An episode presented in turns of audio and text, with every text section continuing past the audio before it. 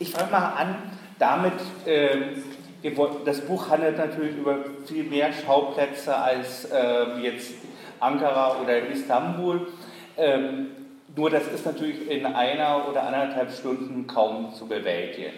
Da, da, deshalb hätte ich auch nicht, äh, ich habe ja das Buch geschrieben, um einen Überblick zu geben. Und man kann es ein bisschen verdichten über die Stadt Istanbul, weil es ist eben so, dass sich dort vieles bündelt und kein Land ist, wenn man die, oder keine Stadt, jetzt keine Weltstadt, ist, wenn man auf die äh, lange Dauer der Geschichte sieht, war immer Einwanderung und, oder Auswanderungsland. Häufig waren sie es eben beides zugleich oder in verschiedenen Zeiten floh man aus dieser Stadt, wie zum Beispiel auch in Berlin. Mein Vater ist geflohen ähm, äh, vor den Nazis über mehrere Stationen bis hin nach Istanbul. Heute fliehen Leute aus der Türkei und gleichzeitig werden Leute dort ähm, abgehalten, nach Europa zu gehen. Diese widersprüchliche Stadt will ich kurz vorstellen. Da lese ich einfach ein paar Seiten, da sehen Sie auch, wie das Buch geschrieben ist. Dann wird Mario einiges erläutern über das Exil Türkei ähm, oder andere Exilländer. Die waren eben verbunden auch häufig. Mein Vater ist zum Beispiel aus Genf äh, gekommen, ähm, andere sind aus anderen Städten äh, dort hingekommen, diese Verbindung. Und am Schluss möchte ich dann einen Bogen schließen, bevor Sie dann vielleicht Fragen stellen oder Kommentare geben, wo ich dann das heutige Exil ähm, aus der Türkei äh, oder hier das äh, türkische äh, Exil hier äh, in Berlin und Essen beschreibe, was in verrückter Weise und nicht so gut, äh, äh, wenig bekannter Form verbunden ist mit dem Exil, dem deutschen Exil in der Türkei zwischen 33 und Ende der 40er Jahre. Wer floh gestern in die Türkei, wer flieht heute von dort? Ist immer ein Motti da. Nassim Hikmet habe ich bei dem Kapitel genommen, nie mehr sollen Menschen Knechte von Menschen sein. Die Erde sei weit ohne Grenzen, wir laden euch ein. Kommt bald. Leben einzeln und frei wie ein Baum und brüderlich wie ein Wald ist unser Traum. Riesengroße und vom Flugzeug aus zwergenklein erscheinende Frachtschiffe liegen scharenweise wo der felsenumrandete dunkle Bosporus in die helle Weite des Schwarzen Meeres mündet. In mythischer Landschaft warten sie auf die Erlaubnis der Behörde zur Durchfahrt. Von oben wirkt der Bosporus wie das sprichwörtliche Nadelöhr. Und für die großen Schiffe der Gegenwart ist er es auch. Schon die alten Griechen sahen hier die Grenze zwischen Europa und Asien, um die sich viele Geschichten und Mythen ranken römische, byzantinische, osmanische, türkische und auch eine aus dem griechischen Olymp. Als die Göttin Hera vom Techtelmächte ihres Gatten Zeus mit der schönen Io erfuhr, ließ sie die Geliebte umgehend in eine Kuh verwandeln. Das Rindvieh erbat sich von Zeus zum Geschenk, was dieser nicht abschlagen konnte, ohne sich zu verraten. Hera ließ das Tier zu hundertäugigen Argos bewachen woraufhin Zeus Hermes anheuerte, der auf eine seiner Flöte Schlummerlieder intonierte, bis dem Argus ein Auge nach dem anderen zufiel. Nun schickte Hera eine wilde Bremse aus, die die Kuh wahnsinnig machte und über eine Furt weit nach Asien trieb. Auf Griechisch heißt Kuhfurt Bosporus. Das Flugzeug kreist über dem Häusergewirr Istanbuls und der, kalifornisch, und der, der kalifornischen Golden Gate Bridge nachempfunden Fatih Sultan Mehmet Brücke, die Europa mit Asien verbindet. Im Untergrund stoßen hier die afrikanische und die eurasische Platte aneinander. Immer wieder gab es deshalb Erdbeben in dieser Region. Wissenschaftler glauben, dass das Erdbeben von 1999 mit tausenden Toten nur ein Vorbote war und befürchten ein epochales Beben, wie es sich 1906 in Kalifornien ereignet hat. Politisch liegen hier die Schnittstelle zwischen Europa und dem Nahen Osten. Das Flugzeug setzt holpernd auf, viele Passagiere klatschen Beifall, während über die Landebahn donnert. Der Flughafen ist nach dem Staatsgründer Atatürk benannt, für den Europa kein geografischer Begriff war, sondern vor allem ein politischer, einer, der sich mit Fortschritt und Moderne verband. Und ist die Brücke, sagt ihr, so Uslaukan, der ein Zentrum für Türkei-Studien leitet und Mitglied im Rat für Migration ist, 2020 im Gespräch. Eine Brücke wohin? Vielleicht zu eurem Märchenbuch in euren Köpfen. Byzantiner, Osmanen, wir sehen uns nicht als Brücke. Wir begreifen uns als Zentrum. Von hier aus pflegte sich die Welt auszubreiten in alle Richtungen. Das erklärt, warum in türkischen Institutionen und Universitäten häufig andere Europakarten vorfindet als etwa in Deutschland oder Frankreich. Von den seeumtosten Ufern Islands bis zu den rauen Gebirgskämmen des Urals, von der vom nördlich beleuchteten Kargheit des Nordens bis zu den afrikanischen Wüstenwinden umwehten Kreta. Auf diesen Europakarten liegt die Türkei mehr in der Mitte als am Rande des Kontinents. Strategische Freier umschwirren die Stadt. Flüchtlinge und Migranten fliehen dorthin oder von dort. Dennoch oder gerade deswegen wächst und wuchert die Stadt. Die Angaben schwanken mittlerweile zwischen 15 und 18 Millionen Einwohnern, weil viele Migranten nicht registriert sind und die Stadt schneller wächst, als die Stadtgrenze offiziell verschoben wird. In der Metropole leben damit mehr Menschen als im benachbarten Griechenland, ja mehr als in den meisten der 193 in der UNO zusammengeschlossenen Staaten. Es ist die Einzelstadt, die sich auf zwei Kontinenten entfaltet und im Laufe der Jahrhunderte das Machtzentrum des Christentums wie des Islams bildete. Es war ein Medienereignis, das Freitagsgebet in der Hagia Sophia am 24. Juli 2020. Absperrung dahinter tausende Gläubige mit Masken, die beten und über die Bildschirme die Zeremonie drinnen verfolgen. Der türkische Präsident rezitiert im typischen Singsang Koransuren mit und vor ausgewählten Gästen. Immer wieder gleitet eine Kamera über die sich staunende Masse, die sich um das weltberühmte Gebäude schlängelt, über das Goldene Horn und den Bosporus hinüber zu den Hochhauskomplexen aus Glas und Stahl, wie man sie aus vielen Metropolen rund um den Globus kennt, und setzt damit scheinbar Widersprüche Konstanten ins Bild. Annäherung an einer Metropole der forcierten Moderne und Islamisierung. Nach 86 Jahren ist die Hagia Sophia nun wieder eine Moschee. Es ist ein symbolischer Akt, der keine historische Zäsur bedeutet, aber Konflikte offenbart. Als Atatürk das Gotteshaus 1934 zum Museum machte, stellt das auch keinen Epochbruch dar, aber es wurde zum markanten Symbol der Trennung von Staat und Religion. Damals wie heute gingen mit dem Wandel nicht nur Signale an die muslimische Welt aus, schließlich verkörpert die Hagia Sophia für islamische Staaten wie für orthodox christlich geprägte Mächte Weltgeschichte.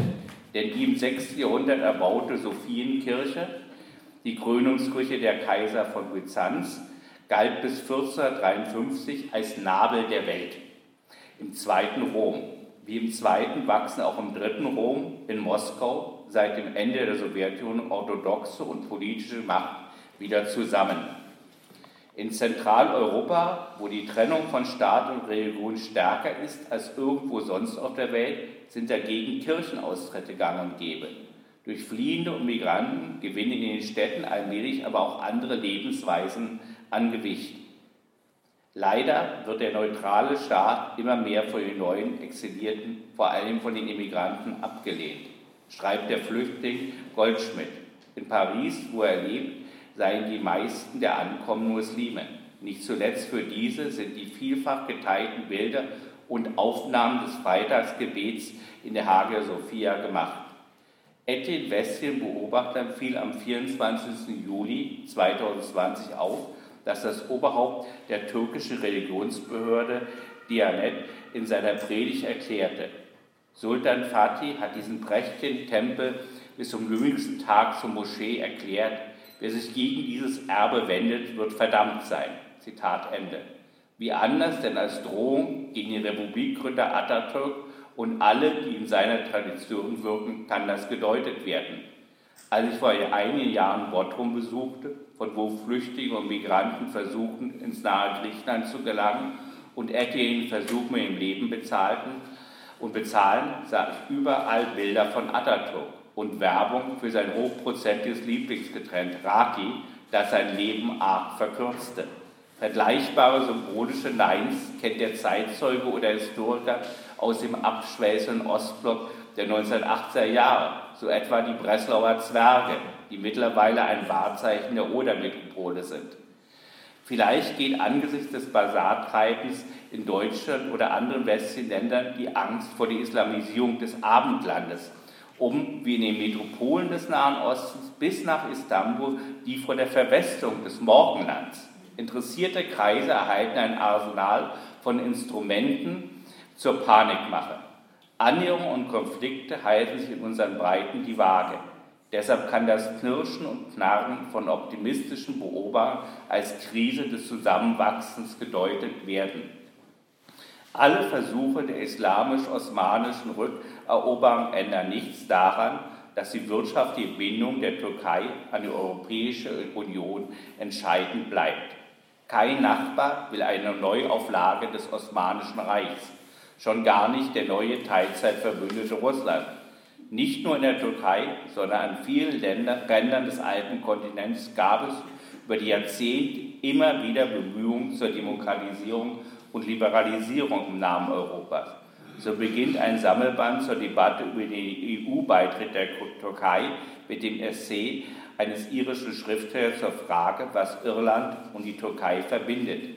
Erst auf dem Weg in die Europäische Gemeinschaft wie die EU einst hieß, schaffte Dublin die drastische Buchzensur und die Todesstrafe ab, erlaubte Scheidung und gestand auch Frauen das Recht zu, Geschworene zu werden. Ähnliches hört der Reisende in anderen Rand- und Übergangsregionen wie der Ukraine oder im Kaukasus. Klaus Leggevi, der den Band herausgab, glaubte, dass die Beitrittsglieder der EU zu einem identitären Bundesstaat ausbauen wollen, während die Befürworter eine weltoffene Netzgesellschaft anstreben. Was den südöstlichen Rand Europas betrifft, so hat Istanbul als Konstantinopel wie kein anderer Ort über Jahrhunderte das europäische Bild vom Orient geprägt. Hier endete einst der legendäre Orient-Express, doch in jüngster Zeit sorgen zunehmend sich widersprechende Signale für Verwirrung. Am 10. Juli 2020 entschied, wie erwartet, ein Gericht die Hagia Sophia könnte wieder eine Moschee sein. Am selben Tag verkündet die EU, Ankara weitere 500 Millionen Euro für die Flüchtlingshilfe oder genauer zur Abwehr von Migranten nach Europa zu zahlen. Noch nie zuvor lebten und staubten sich in der Türkei so viele Flüchtlinge und Migranten aus den Kriegs- und Armutsgebieten in Syrien oder Afghanistan, die nach Zentraleuropa wollen. Und noch nie wollten so viele Türken emigrieren. Etliche flohen und fliehen vor drohender Verhaftung. So erstmal das große Panorama. Und jetzt gehen wir zurück ins äh, Jahre 1933 bis 1945 oder später, äh, weil viele Immigranten nicht gleich 1945 zurückgekehrt sind, sondern erst konnten nicht so schnell zurück, sondern sind erst Ende der 40er Jahre. Sagst du was? Ja. Ja, gern. Äh, Moment. Ja. ja, ich sage natürlich gern was und auch ich bedanke mich für die freundliche Einladung. Es ist ja ein ähm, wirklich hochinteressantes Buch und wer jetzt erwartet, dass ich, äh, dass ich in der brillanten Formulierungskunst mit Achim Engelberg mithalten kann, den muss ich natürlich äh, enttäuschen, sondern meine Bemerkungen sind sehr prosaischer Art sie geben gewissermaßen den historischen äh, Rahmen ab für das, was, äh, was, äh, was Achim äh, recherchiert und ähm, geschildert hat. Es geht also um die Wissenschaftsemigration zunächst in die Türkei und ich gebe hier einen kleinen historischen, historischen Hintergrund. Äh, es gibt allerdings auf Türkisch inzwischen eine recht äh, an, oder eine rasch anwachsende Literatur, in der nach der Wirkung der, der in diesem Fall Immigranten auf die türkische Strukturen überhaupt äh, äh, nachgegangen wird. Gefragt, äh, gefragt wird natürlich äh, erstmal nach den Problem der Akkulturation. Ein deutscher Professor in der Türkei, das war zunächst einmal etwas, was für den besagten Professor nicht so ganz einfach zu bewältigen war. Und noch schwieriger war es natürlich für, äh, für Assistenten und überhaupt für schon in Deutschland abhängig Beschäftigte, denn sie, verfügten natürlich noch nicht über das Netzwerk, über das manche Professoren schon ähm, verfügten. Gefragt wird, wie wirkte ihre Tätigkeit auf sie selbst und wie gestaltete sich dazu ihr Verhältnis zur Türkei. Es gab schon vor äh, 1933 ähm, einzelne, ich sage mal in Anführungszeichen, Immigranten, in, deutsche Immigranten in die Türkei. Ich nenne den, äh, ich, ich nenne den Altphilologen ähm, Karl Christoph Lehmann, äh, Karl Christoph Lehmann Haupt, der bis 1914 an der University of Liverpool in England beschäftigt war, dann aber als Angehöriger eines Feindstaates äh, nach, der, nach der Kriegsklärung entlassen wurde, in Deutschland keine Stelle fand und dann in die, äh, eine Zeit lang keine Stelle fand und dann in der Türkei unterrichtete. Ab 1933 nahm das in starkem äh, Maße, äh, Maße zu, aber was hier wenig bekannt ist, es ging auf Kosten der Verdrängung türkischer Wissenschaftler. Und dazu möchte ich ein paar Sätze, dazu möchte ich, äh, paar Sätze sagen. 1933, 1934 hatte, das wurde bereits genannt, hatte das ähm, damals etwas instabile äh, kemalistische Regime, Mustafa Kemal lebt ja noch, war Staatspräsident, äh, eine Krise zu durchlaufen, die auch mit einer Wirtschaftskrise zusammenhängt. Und man suchte wie immer auch nach solchen Sündenböcken. Und eine Gruppe der Sündenböcke waren türkische Wissenschaftler, die schon vor 1922 oft an den Universitäten äh, lehrten und die nun des Osmanismus beschuldigt wurden. Was im Klartext gesagt besagt, sie sind unsichere Kantonisten der neuen türkischen Republik, nicht äh, wirklich äh, ergeben genug und man sollte sie nach einer Gesinnungsprüfung unterziehen. So, sowas, ist, sowas ist immer sehr schlecht und, äh, und eine ganze Reihe von dieser, diesen Professoren, man muss ausdrücklich in männlichen Form sprechen, überstanden diese Gesinnungsprüfung nicht, wurden also entlassen oder in den vorzeitigen Ruhestand versetzt und das liegt natürlich eine gewisse Tragik darin, dass die Deutschen, die deutschen Flüchtlinge, die in Deutschland ihre Stellen verloren hatten, nun die Nutzen dieser einer Maßnahme wurden, die ihrerseits äh, Professoren und anderen Wissenschaftlern die Arbeitsplätze äh, kosteten. Es scheint, äh, dass die türkischen Behörden bei der Anstellung der Emigranten eine Überprüfung für die ideologischen Vorgaben des Kemalismus nicht vorgenommen haben, Allerdings wurde eben gefragt, wie weit links äh, sie waren und die Kommunistische Partei der Türkei war ja seit 1920 verboten. Wer also zum Beispiel Kommunist war, wie zum Beispiel Ernst Engelberg, der musste das also tunlichst ähm, verschweigen. Ähm, ja?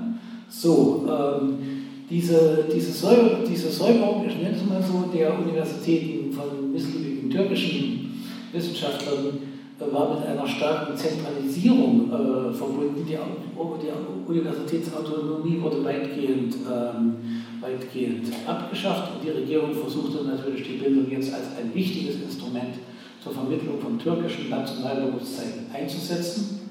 Gesagt werden muss aber auch, dass die Universitäten und die an sie gekoppelten ähm, pädagogischen Fakultäten und pädagogischen Hochschulen ein wichtiges Vehikel bildeten zur Alphabetisierung der türkischen äh, Bevölkerung. An allen türkischen Einrichtungen wurde das Pflichtfach Geschichte der türkischen Revolution eingeführt im Sinne des, äh, im Sinne des Kemalismus. Und der Unterricht wurde, wurde nicht von äh, akademischen Lehrkräften, sondern von Abgeordneten der Volkspartei, also die Revolutionäre Volkspartei war die einzige zugelassene Partei im Lande, erteilt. Und ähm, so sollte also auch die 1936 eröffnete Fakultät für Sprache, Geschichte und Geografie in Ankara, die erste, die erste ihrer Art, an der Untermauerung der Staatsideologie mitwirken und natürlich die Größe des türkischen Volkes und seiner Herrscher in gebührendem Maße würdigen. Gerade hier war man aber auf ausländische ähm, ähm, Lehrkräfte angewiesen, wie die Turkologen Hans-Gustav Güterbrück und Georg Rode oder den Assyrologen Benno äh, Landsberger. Die, das Assyrische Reich galt im Kemalismus als ein legitimer Vorgänger der äh, der türkischen Republik. Und äh, an dieser Fakultät waren 1936 unter ihren Professoren äh, mehr Ausländer als Türken beschäftigt, nämlich 14 von 27, also 52 ähm, Prozent. Erst nach dem Zweiten Weltkrieg wurde dieses rigide Universitätsgesetz ähm, aufgehoben und die staatlichen Einrichtungen zogen sich bis zu einem bestimmten Grade äh, aus, den, äh, aus, aus den Universitätsangelegenheiten äh, zurück. Das bedingte natürlich, dass die, dass die Emigranten, also in diesem Fall die Immigranten, gut daran taten, sich tunlichst überhaupt nicht über die politischen Verhältnisse der Türkei, also ihres Gastlandes, zu äußern. Sie bekamen zunächst fünfjährige Arbeitsverträge, die aber mit der Aussicht auf eine dauerhafte Anstellung ähm, dann relativ großzügig äh, verlängert, äh, verlängert äh, wurden. Ja? Ähm, also das muss man alles, äh, alles mit einbeziehen, aber trotzdem bleibt natürlich das unstreitige Verdienst der Türkei dass sie allen Vereinflussungen von deutscher Seite widerstanden hat, etwa die Emigranten zu entlassen oder gar auszuliefern, was ja leider durchaus nicht typisch war für die Flüchtlingspolitik gegenüber den, äh, den Nazis. Und insgesamt war das natürlich die Voraussetzung für eine grundlegende Modernisierung des türkischen Hochschulwesens. Ich nenne einige, ich nenne einige Namen. Äh, viele, viele von ihnen gingen später entweder nach Deutschland, in die Bundesrepublik, in sehr seltenen Fällen auch in die DDR. Wir haben hier einen oder zurück oder gingen in die, in die USA. Ja? Ich nenne den Philosophen Erich Auerbach. Ich nenne den ähm, Agrarexperten und späteren SPD-Politiker Fritz Bade. Ich nenne den, ähm, den äh, Komponisten und äh, Musiktheoretiker Paul Hindemith, der 1938 in die Schweiz ging. Ich nenne Architekten wie äh, Clemens, ähm, Clemens äh, Holzmeister, Bruno Taut, Martin Wagner und die Erfinderin der Einbauküche Margarete Schütte-Lehotzky, äh, die 1940 zur illegalen Arbeit zurück nach Wien ging und über die ein früherer Doktorat von mir jetzt seine Habilitation äh, schreibt. Ich nenne, ich, ich nenne mit besonderer Freude den Ökonomen, den, den sehr fortschrittlichen Ökonomen Gerhard Kessler. Äh, zu meinem großen Bedauern ist er nicht mit mir verwandt. Ich wünschte, er wäre es. Ja? ähm, denn er war 1901 und nee, 1920 neben Karl Korsch der einzige Hochschullehrer, der aktiv die äh, Republik in, an der Universität Jena gegen den Kaputsch verteidigt, verteidigt hatte. Ich, äh, ich, äh, ich nenne einen weiteren äh, Assyrologen und ähm, Kunsthistoriker Benno Landsberger, ich nenne den Mediziner, Chirurgen Rudolf Nisten, der dann ebenfalls in die äh, in die Türkei ging, den, den Politikwissenschaftler Wilhelm Röpke, der in die Schweiz ging, einen weiteren Ökonomen Alexander, Alexander Usto, den Romanisten Leo Spitzer und natürlich auch Ernst Reuter, der eine Professur für Kommunalwissenschaft äh, innehatte, also ursprünglich Nationalökonom war und der dann später in Berlin, also in Westberlin, eine wichtige, wenn auch wie ich meine, nicht ganz unumstrittene Rolle im Kalten Krieg äh, spielte. Und sie und, und diese emigrierten Wissenschaftler, die hatten zu tun mit Wissenschaftlern, die äh, also aus dem Nazireich mit regulären Arbeitsverträgen in die Türkei entsandt worden waren und natürlich auch Berichte über ihre geflüchteten Kollegen, äh, Kollegen äh, schrieben. Ein Grenzfall, ein Grenzfall ist der Turkologe Helmut Ritter. Helmut Ritter, so, äh, Bruder des Historikers äh, Gerhard Ritter, eines alten Kontrahenten von Ernst Engelberg, äh, Helmut Ritter war nicht im Exil in der Türkei, hatte es aber vorgezogen, das, äh, das, das sogenannte Dritte Reich zu verlassen wegen seiner äh, Homosexualität und, und, und hatte sich in der Türkei bemüht, eine Art von Loyalität gegenüber den Berliner Machthabern aufrechtzuerhalten. Zu seiner Ehre sei es gesagt, es gelang ihm nicht äh, ganz. Deswegen, wurden, deswegen äh, bezeichnet sich also die jüdischen und nicht-jüdischen Türkeideutschen, also im Exil, zunehmend als Kolonie B im Unterschied zur Kolonie A, mit der sie die äh, Reichsdeutschen äh, äh, bezeichneten. Interessanterweise sollte auch gesagt werden, der, der Oberregierungsrat Herbert, äh, Herbert Skurla aus dem, äh, also aus dem Deutschen Ministerium für Rechtsaufklärung und Propaganda, Aufklärung und Propaganda, also Goebbels, der, äh, der, dann, der dann später als Kulturfunktionär in der DDR übrigens eine Rolle spielte, natürlich mit, natürlich dann äh, mit äh, Gegensätzen oder mit gegensätzlichen Vorzeichen. Skola hat einen Bericht geschrieben über das äh, Verhalten oder Nichtverhalten oder Nichtwohlverhalten der deutschen Immigranten in der Türkei, der ziemlich denunziatorischen aber Bericht, der aber nichtsdestoweniger von einer guten Beobachtungsgabe zeugt und der ist dann später auch veröffentlicht worden. Die Zahl 1000 Exilierte wird immer genannt.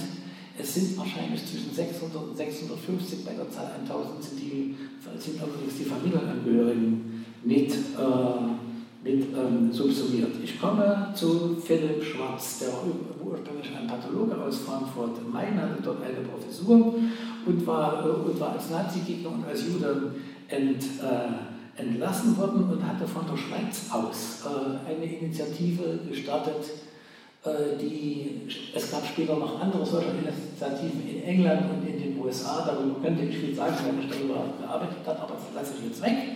Äh, diese, diese Initiative sollte stellungslosen Historikern zunächst befristete Anstellungen im Ausland äh, vermitteln, was auch zu einem guten Teil äh, gelang. Und Schwarz war besonders dann erfolgreich in die Türkei, wohin er dann auch ähm, ähm, selbst ging. Und deshalb äh, gibt es also von unserer Seite heute aus diese Philipp Schwarz-Initiative, äh, für die ich mich, mich, übrigens auch sehr eingesetzt habe.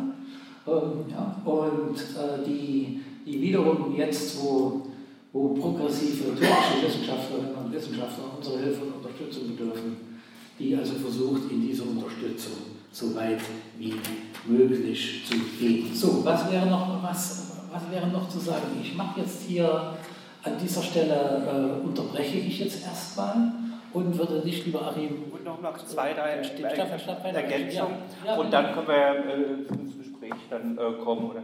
Also ich, ich habe hier ein paar Sachen ausgedruckt aus dem Buch, weil ich möchte es nicht mehr so breit erzählen, damit wir nicht hier immer nur quackeln und äh, immer frontal, sondern auch untereinander reden können. Also ich würde, vieles hat jetzt auch, was ich hier ja, ausgedruckt habe, hat Mao jetzt schon gesagt, aber zwei, drei Ergänzungen. Also neben diesen Immigranten wo, wo, natürlich auch mein Vater ist, der mit seiner damaligen Frau auskreist, das sind natürlich, die wird natürlich auch mitgezählt. Dann ist meine Halbschwester dort äh, geboren. Also das sind schon drei Immigranten. Äh, so, so ist die Zahl von, äh, kommt 1000 oder 1200 zusammen, weil man das einem einfach nicht hundertprozentig sagen kann. Dann ähm, gibt es ganz strenge Rechnungen. Viele sind eben ausgebürgert worden, wie eben der Philipp Schwarz. Mein Vater hat eben ist, äh, ist emigriert und wir haben ja nie erfahren, die Nazis, dass er eine illegale Widerstandsführung hat und hat nie seinen Pass abgegeben, sodass er bis zum Ende seinen Nazi-Pass hatte. Und was dann einem auch ähm, zu Verwechslung gemacht. Und einige dachten, das wäre ein Nazispion, äh, mein Vater. Das, das führte, es war eben auch eine Stadt der ganz vielen Immigranten. Dort war, also wenn mein Vater hatte eine Wohnung im obersten Stock eines äh, Mietshauses und er guckte über den Bosporus und, ähm, ähm, äh, und, und über, das Mar über, über, über das Marmara-Meer. Und da war eben auf der, auf der einen Insel, auf die er sah, nicht in der Zeit, wo er dort war, war, der, war das Haus von Trotzki gewesen, wo er seine Autobiografie schrieb. Gleichzeitig waren die ganzen Immigranten aus äh, äh, Russland, die geflohen sind vor Trotzki, die waren auch in der Stadt. Und es gab immer wieder äh, Wechsel äh, das äh, in den Positionen der Immigranten. Es war auch eine Stadt der politischen Morde und äh, einer großen und gleichzeitig eine, Stadt, wo viele reindrängten. Es gab also fast spiegelverkehrt zur Situation heute. Seit mehreren Jahren kann man zum Beispiel lesen bei, von der UNO-Flüchtlingshilfe, dass also die Zahl, das Land, wo die meisten Flüchtlinge und Migranten sind, das geht ineinander über oftmals, ähm, ist die Türkei. Und damals, also das heißt jetzt zwischen, ähm, vor allen Dingen zwischen 1938, also nach den äh, Judenpogromen und äh, 1944, also ähm, wo dann die Gebiete wieder befreit wurden allmählich vom, von der Nazi-Diktatur, da gab es eben eine riesenhafte Anzahl von Flüchtlingen, die in Südosteuropa in die Türkei drängten und die Türkei machte die andere Seite auch die Grenze dicht. Und einer, ähm, amerikanischer Ökonom und äh, Geschäftsmann, der sich sehr engagiert hat, äh, dass mehr vor allem jüdische Flüchtlinge also emigrieren könnte, rechnet er, Iron Hirschmann, rechnet aus, es hätte 200 Jahre gedauert, den Rückstoff von Flüchtlingen und Vertriebenen, die in Ungarn, Rumänien und Bulgarien auf die Auswahl warten, aufzulösen. Es gab also äh, Flüchtlingskatastrophen, dass Flüchtlinge äh, versehentlich torpediert wurden von Kriegsparteien, dass sie auf äh, unzulänglichen Booten ähm, also abgesoffen sind wie heute. Es gab Flüchtlingshilfe, äh, dass man versuchte, die äh, Flüchtlinge, die schiffbrüchig wurden, zu retten. Also das gibt sehr parallele Bilder, die da entstehen. Und es gibt auch eine bei der Verfolgung, politischer Verfolgung ähm, äh, unliebsamer Personen, ist also Atatürk nicht etwa viel besser als Erdogan. Die nehmen sich nicht sehr viel in der Hinsicht. Ein, ein Beispiel, ich kann jetzt nicht alles lesen, nur ein, ein, ein bisschen Ausschnitt nochmal aus dem Buch. Als Ernst Engelberg von seinem Balkon übers Marmara schaute, war auf der anderen Seite der oft in allen Blautönen schimmernde See Nassim Hikmet inhaftiert. Und zwar von 1938 bis 1950. Also mein Vater hätte nie mit ihm ein Raki trinken können. Das Motto am Beginn dieses Kapitels, was ich vorhin vorgelesen habe, entstammt seinem gewaltigen, mehrbändigen, epischen Dicht Menschenlandschaften, das er weitgehend im Gefängnis geschrieben hat. Die Freilassung nach langen zwölf Jahren erfolgte aufgrund internationaler Proteste, unter anderem von Picasso aus dem französischen Exil. Der muss ja aus, aus Spanien wiederum fliehen. Manche Menschen kennen die Arten der Gräser, manche die der Fische, ich die der Trennung. So formuliert es der 1963 verstorbene Nationaldichter, der erst 2009, also unter Erdogan, seine türkische Staatsbürgerschaft zurückerhielt. Sein Grab bleibt aber im Exil auf dem Moskauer Novodevsky-Friedhof, nahe bei denen von Tschechow und Gogol. Ein Gericht in Istanbul verurteilte San Dündar am 22. Dezember 2020, also Ende vergangenen Jahres, zu 18 Jahren und 9 Monaten Haft wegen Spionage und zu weiteren 8 Jahren und 9 Monaten wegen Terrorunterstützung, also zu insgesamt 27 Jahren und 6 Monaten. Das entspricht in der Höhe ziemlich genau der Strafe gegen Nassim Hikmet, der 1938, also noch zur Lebzeit von Atatürk, zu 28 Jahren Gefängnis verurteilt wurde. Für Dündar, der von dem Richterspruch im Berliner Exil erfuhr, bedeutet das, dass er nur nach einem fundamentalen Wandel in seine Heimat zurückkehren kann und der mehr als zuvor der Gefahr von Entführungen und Anschlägen ausgesetzt ist.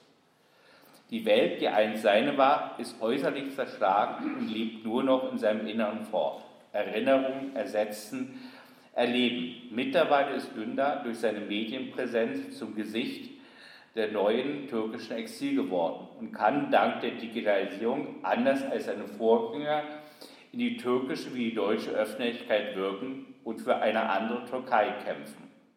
Dass also das äh, Regime von Atatürk, der wie gesagt einiges für die Türkei gemacht hat, ohne, die, äh, ohne Atatürks Verdienste wäre ein moderner Nationalstaat oder einigermaßen moderner Nationalstaat, das ist ja sehr ambivalent, auch vieles ähm, nicht möglich gewesen. Aber es ist so, dass äh, das Erbe von Atatürk auch wirklich ein vergiftetes ist. Also das, äh, das darf man auch nicht vergessen, sonst kann man auch nicht erklären, warum also ein Mann wie Erdogan sich 20 Jahre hm, an der Macht hält und wahrscheinlich hinter ihm der Block also auch noch weiter hm, Macht haben wird, wenn er irgendwann sterben oder abtreten muss.